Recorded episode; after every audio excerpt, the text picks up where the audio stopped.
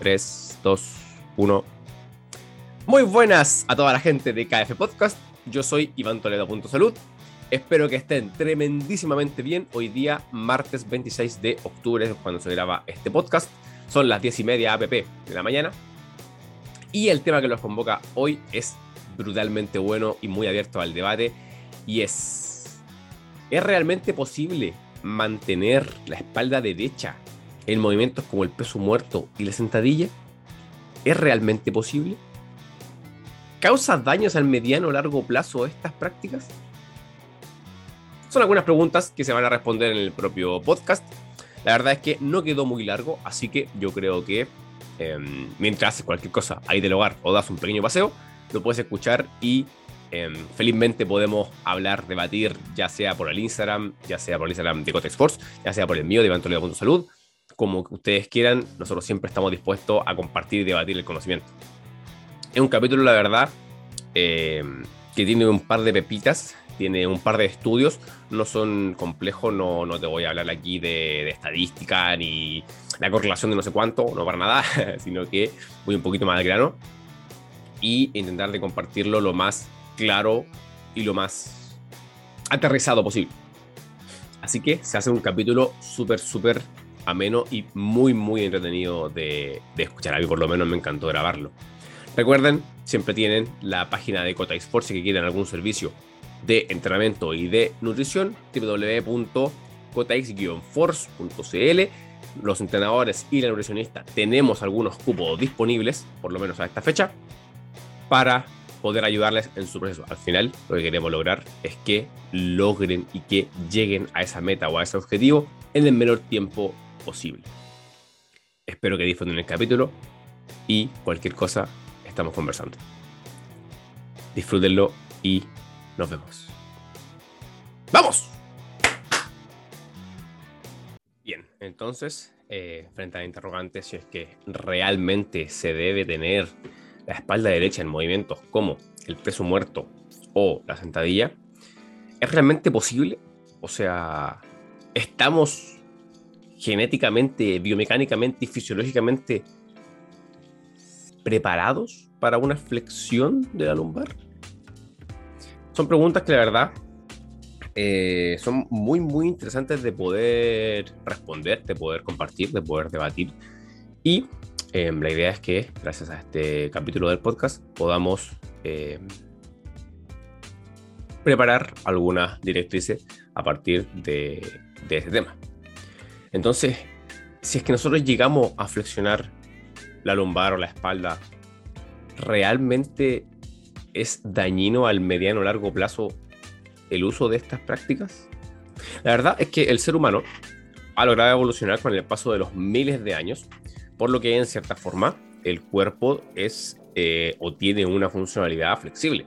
A lo que me refiero es que es capaz de amoldarse a los estímulos que se le entreguen. Si que nosotros estamos acostumbrados a, a, agacharnos desde la espalda, es decir, no bajando la cadera ni la rodilla, sino que agacharnos netamente con la espalda, con la columna vertebral, digamos que nuestro cuerpo morfológicamente se va a empezar a modificar, se va a empezar a moldear para esas demandas que nosotros le estamos entregando. Por lo tanto, se va a formar un arco en la espalda al, mediano o a largo plazo y eso va a generar una deformación. Ahora, por supuesto, esto tiene su pro y su contra. Como pueden ver, eh, si bien el cuerpo humano es perfectamente moldeable y flexible, también hay que ver el para qué estamos hechos y la funcionalidad que le vamos a dar a esos moldes, digamos. Por ejemplo, una persona em, puede tener un poquito más de arco lumbar por demandas deportivas, porque su objetivo se basa en eso, etc. A lo que quiero llegar es que depende mucho del por qué nosotros estamos haciendo lo que estamos haciendo y por qué ocurre lo que nos está ocurriendo. ¿A qué quiero llegar con todo esto? En este tipo de movimientos, como son las sentadillas y eh, el peso muerto, siempre hay unos rangos estipulados que se puede, eh, que uno puede ir oscilando. El cuerpo es capaz de flexionar la lumbar o la espalda o la columna vertebral. Es capaz, porque nosotros somos capaces de poder hacerlo, es que estamos hechos para eso. Esto quiere decir que dentro de unos rangos más o menos estipulados, que serán individuales a partir de cada persona y de cada sujeto y en base a sus condiciones y a sus experiencias, es que lo pueden realizar o no, dependiendo de, como les digo, de la propia experiencia de aquel sujeto. La verdad, la verdad, la verdad, la verdad, la verdad, es que, según algunos estudios, como por ejemplo el de Falk 2021, Falk se escribe F-A-L-K, Falk 2021, la verdad es que la espalda está siempre flexionada, entre comillas, ¿vale? Y la verdad es que está bastante flexionada, cerca de un 70%, o a esos rangos en lo que puede llegar. Como les digo, según un estudio de Falk, dice que da igual si vemos o no, si vemos o no, que la, que la columna o la espalda está flexionada, ya que el ojo humano tiende a tener un tremendo margen de error. A lo que vamos es que si nosotros vemos, por ejemplo, en el gimnasio, en nuestra casa, en un video, etcétera, a una persona con la espalda muy, muy derecha, haciendo un peso muerto, por ejemplo, probablemente tenga igual unos rangos de flexión independiente si nosotros lo vemos o no. Como les dije recientemente, la espalda de esta forma está siempre flexionada. Tenemos que pensar que nosotros, eh, en el caso del peso muerto, la barra está por debajo al ser un ejercicio multiarticular, digamos, digamos que hay un montón de articulaciones intentando de trabajar para poder solventar esa carga o solventar esa resistencia que nos está colocando la barra. En el caso de la sentadilla, la barra está sobre nuestro cuerpo y digamos que estamos combatiendo en contra de la gravedad. Por lo tanto, nosotros estamos como apretando, si que se le puede llamar de una forma muy burda, comprimiendo sería la palabra más técnica, los discos vertebrales de nuestra espalda. Por lo tanto, eh, si nosotros quisiéramos ver tener la espalda derecha o no, probablemente la estemos flexionando de igual forma y esto no quiere decir que tenga que venir acompañado de un dolor o acompañado de una malformación a largo plazo. Como conocemos, somos todos diferentes, biomecánicamente hablando, somos todos completamente diferentes, con diferentes palancas, etc. Por lo tanto, eh, liberando un poquito ese mito de que la espalda siempre tiene que estar derecha, en especialmente la sentadilla, que se habla mucho de que la rodilla no puede pasar la puntera del pie, que no sé cuánto, que no sé qué. Eso es un mito completamente, completamente. Cada uno tiene una biomecánica diferente y unas palancas diferentes a partir de su propio cuerpo. Algunos con el fémur más largo, las piernas más largas, el tronco más largo o más corto, eh, demandas a partir de movilidad de tobillo, de movilidad de cadera, etcétera. Al final, cada uno tendrá una sentadilla diferente y no por eso está erróneo. A lo que tiene que apuntar es que hay ciertos matices, hay ciertas, no reglas, pero ciertos factores que son muy comunes. Por ejemplo, em, que el pie esté completamente apoyado en el suelo para poder tener la máxima estabilidad posible de parte de la base de sustentación y así nosotros poder aplicar la máxima fuerza dentro de lo posible que las rodillas viajen hacia afuera, no provocando un valgo de rodilla, ya que eso va a generar una, eh, una malformación de parte de la rodilla y estamos sometiendo fuerzas con articulaciones que no deberían someter tanta fuerza. La espalda, de cierta forma, no es que tenga que estar derecha, pero sí tiene que estar en unos rangos o a nivel consciente. Nosotros deberíamos estar pensando en que la espalda tiene que estar derecha a pesar de que se flexione igual. Y como les digo, en el caso de la sentadilla, van a haber personas que van a inclinar el tronco un poquito más hacia adelante o no, dependiendo de esa biomecánica aparte. Por lo general, personas con un torso un poco más largo y un fémur o unas piernas un poquito más largas, digamos que tienden a inclinar un poquito más el tronco hacia adelante, lo cual no dice que está mal para nada, solo que probablemente a partir de esa biomecánica involucren un poquito más eh, otras zonas musculares, como puede ser, por ejemplo, el glúteo. Ahora, personas que son de fémur un poquito más corto y de tronco un poquito más corto, digamos que eh, pueden, entre comillas, lo que se conoce como una sentadilla perfecta, que es que eh, la espalda queda completamente recta y pueden casi que tocar los glúteos con el suelo. Entonces, bajo ese interrogante de si debe realmente tener la espalda derecha, independientemente si lo vemos o no, la espalda se va a flexionar y puede llegar a unos rangos de un 70% sin ser esto dañino. Esto quiere decir, esto quiere decir que nosotros tenemos que flexionar a nivel consciente la espalda. Pues no, porque probablemente el estímulo que nosotros le estemos entregando se vaya hacia esa espalda y sea demasiado, demasiado la carga que solvente solamente la espalda, en donde el mayor estímulo o gran parte de la carga debería ser desde las piernas o desde el tren inferior. Repito, lo que no quita que nuestro tren superior se tenga que activar, que tengamos que activar nuestra zona media, que tengamos que estar firmes desde em, el pectoral, apretar la espalda o bloquear el dorsal, como se le llama en el caso del peso muerto, etc.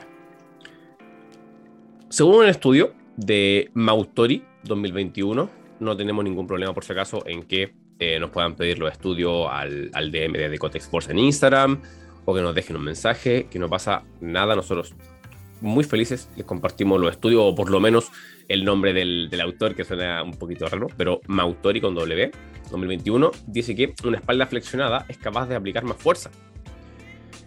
Esto es muy interesante porque se une mucho a lo que dijimos recientemente de que la espalda es capaz de, o mejor dicho, la columna es capaz de eh, llegar a unos grados de flexión a partir de un 70%. O sea, es tremendamente flexible, tal cual como nos ha permitido la propia evolución. Lo que dije recientemente, lo que no quiere decir que tenemos que ser conscientes de esa flexión y hacerlo de forma intencionada. Existen diferentes tipos de estrategias para poder eh, mantener o intentar de mantener una espalda derecha, como puede ser en el caso de sentadilla, el hecho del el bracing, que es em, activar la zona media, activar el core de forma consciente para que nos genere una estabilidad y nos proporcione, digamos, un equilibrio a partir de todo el cuerpo, como también en el caso del peso muerto, el hecho de bloquear los dorsales, bloquear los dorsales, dorsal ancho, para eh, mantener la espalda, entre comillas, lo más derecha dentro de lo posible. Mm, sabemos que no es así a partir de lo que hemos hablado, pero eh, me imagino que saben a lo que quiero a lo que quiero llegar, que a nivel consciente tenemos que intentar mantener esa espalda derecha y que la fuerza venga aplicada desde las piernas y por supuesto de la articulación, rodilla, eh, cadera, tobillo, etcétera, y no solamente desde, la, desde esa espalda flexionada. Así que, entonces, eh, ¿Se debe realmente tener la espalda derecha en movimiento con sentadilla y peso muerto? Nosotros tenemos que intentar de que sí, a pesar de que no va a ser así. ¿Es realmente posible? Probablemente no. Porque hacer, repito, movimientos multiarticulares se vuelve muy, pero muy complejo el mantener completamente la espalda derecha. Nuestros antepasados tenían que cargar con rocas, tenían que cargar con madera, con hierro en su momento, y estos son materiales completamente pesados. Por lo tanto, eh, a partir de esa propia evolución es que nos ha permitido llegar a unos grados de flexión bastante, bastante flexibles, por supuesto, y como digo, y siempre lo voy a decir, dependiendo de las demandas de cada sujeto, dependiendo de las experiencias de cada sujeto, etcétera. Una persona, por ejemplo, que se inicia en eh, levantamiento de pesas olímpico se le inicia a los 5 años, a los 6 años, probablemente tenga mayores rangos desde su flexión lumbar, desde su movilidad de cadera, desde su movilidad de tobillo, en comparación, por ejemplo, con una persona que nunca ha hecho actividad física, que nunca se ha adentrado en el mundo del deporte, que nunca ha levantado una barra y que recién a los 15, 16, 20 años se inicia.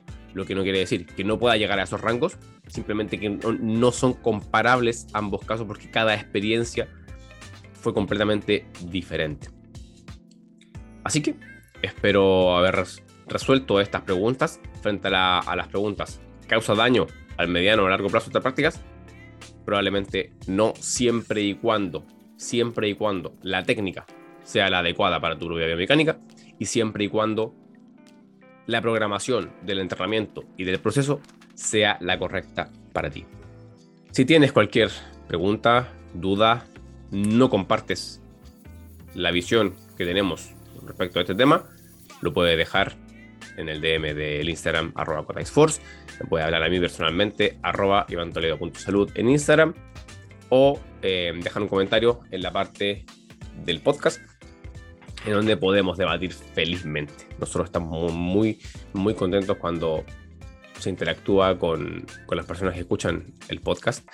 Y em, nos encanta poder compartir conocimiento. Al final nadie tiene la verdad absoluta, en lo que nosotros hemos podido investigar y por supuesto a través de la experiencia también. Así que hasta acá, para no hacerlo muy largo, muchísimas gracias a toda la gente por haber escuchado KF Podcast. Este capítulo en especial, esperamos haber respondido a las dudas, esperamos haber podido generar una reflexión a partir de esto y por supuesto, revienten su entrenamiento.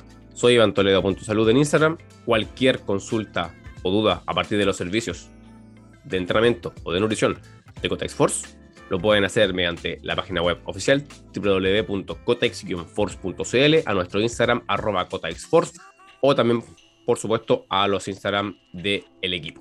Hasta aquí, muchísimas gracias por tu tiempo y nos vemos entrenando. Chao, chao.